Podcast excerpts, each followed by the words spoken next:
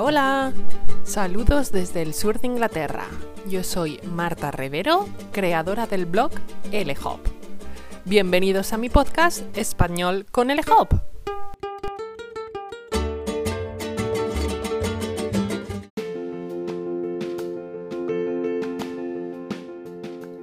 Bienvenidos al cuarto episodio de Español con LHOP, titulado Cómo certificar mi nivel de español con Ciele.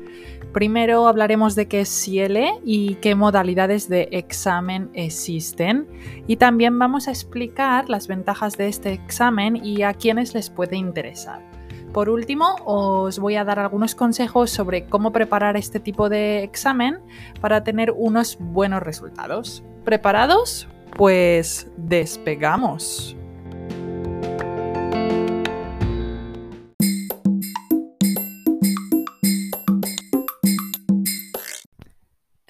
Que lleves un tiempo estudiando español y que ahora te hayas empezado a plantear la idea de que te gustaría tener un certificado de nivel oficial. O puede que hayas vivido un tiempo en un país de habla hispana, pero nunca hiciste un examen para obtener un título y ahora te arrepientes. Sea cual sea tu caso, si estás pensando en que necesitas acreditar tu nivel de español, debes considerar la opción de hacer un examen como el examen CIELE. Este examen está avalado por universidades de prestigio como la Universidad de Salamanca, la Nacional Autónoma de México o la Universidad de Buenos Aires. Y esto es un punto a favor que garantiza estándares de calidad y también la representación de distintas variedades lingüísticas del español en el mundo. La diferencia principal con otros exámenes oficiales es que es un examen que se hace de forma online en los centros acreditados alrededor del mundo, y hay muchos, y es un examen multinivel. Es decir, que cada prueba empieza con preguntas sencillas que van aumentando progresivamente de dificultad y tú puedes parar cuando consideres que es tu tope. Además, otra gran ventaja es que puedes decidir qué tipo de examen quieres hacer. Algunas personas necesitan examinarse de todas las destrezas, por ejemplo, comprensión lectora, producción escrita, comprensión auditiva y producción oral pero para otras quizás es solo necesario probar su competencia hablando español y no escribiendo, por ejemplo. Imagina que quieres mejorar tu perfil profesional en una red social como LinkedIn, por ejemplo, para buscar trabajo en multinacionales con conexiones en el mundo hispano. Pues puede que te interese solo demostrar tu fluidez hablando español y no es tan importante para ti hacer la prueba escrita o tal vez si vas a ir un año a estudiar al extranjero, necesites completar el examen CIELE Global, que es el que tiene todas las partes del examen. Como ves, depende un poco de tus necesidades y al final puedes tener un examen un poco a la carta. Voy a explicarte ahora cómo registrarte en este examen si estás interesado, porque lo mejor de este examen es que no es como otros en los que solo tienes unas pocas fechas al año y a veces eso te obliga a esperar durante meses cuando lo que necesitas es un certificado urgentemente. Con Ciel el proceso es mucho más rápido. Necesitas buscar un centro examinador que esté cerca de donde vives y reservar con ellos la fecha del examen. Si no tienen fechas programadas, pues quizás puedes hablar con ellos y programen una lo antes posible.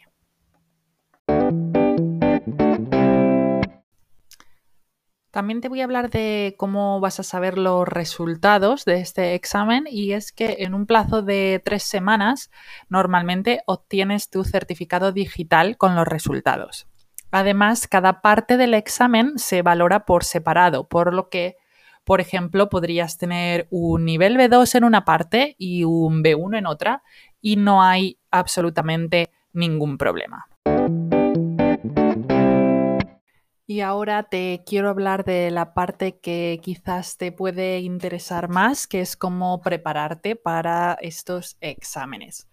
Yo te recomiendo que si sabes que quieres presentarte a un examen de este tipo, no dejes la preparación para el último momento.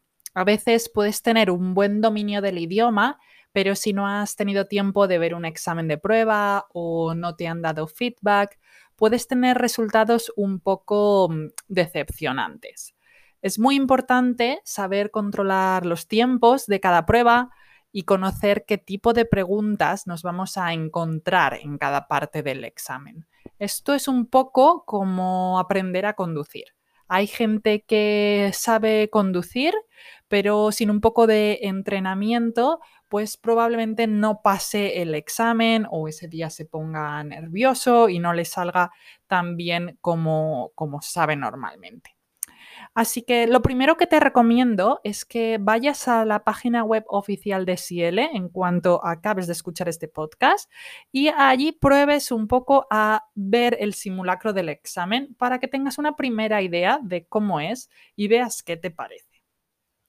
Al ser un examen multinivel, no debes estresarte si ves que las preguntas se vuelven cada vez más complicadas. No tienes que hacer todas. Las últimas corresponden a un nivel C y puede que tú aún no tengas este nivel, por ejemplo. Así que es muy importante saber dónde parar.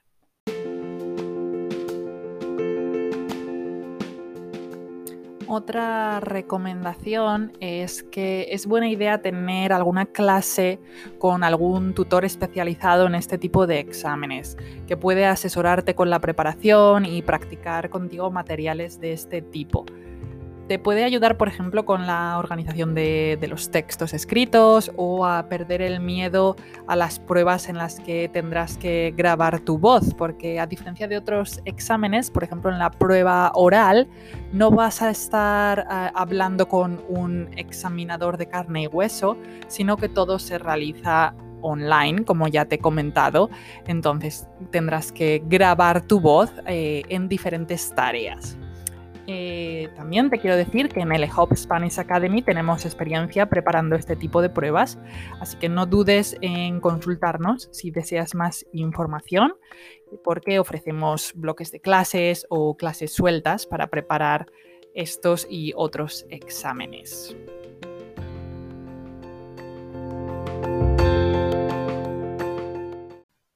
Nuestro programa de hoy ha sido un poco más cortito de lo habitual, pero espero haberte dado algunas claves sobre este examen si no lo conocías o si sí que habías oído hablar de él, pero no tenías muy claro cómo funcionaba. Espero que te haya sido de ayuda este podcast. Y ahora quiero hacer un poco el avance del próximo episodio que podrás escuchar el próximo mes. En el próximo episodio te voy a contar que no hace falta ser miembro de Netflix u otras plataformas de vídeo bajo demanda para ver series de ficción española. Te voy a recomendar algunas series disponibles que puedes empezar a ver para practicar tu español sin pagar ni un euro. Desde el Ministerio del Tiempo una serie en la que tenemos a unos personajes extraordinarios que, que, viajan hacia atrás y hacia adelante en el tiempo y otras series. Así que te espero en el próximo episodio.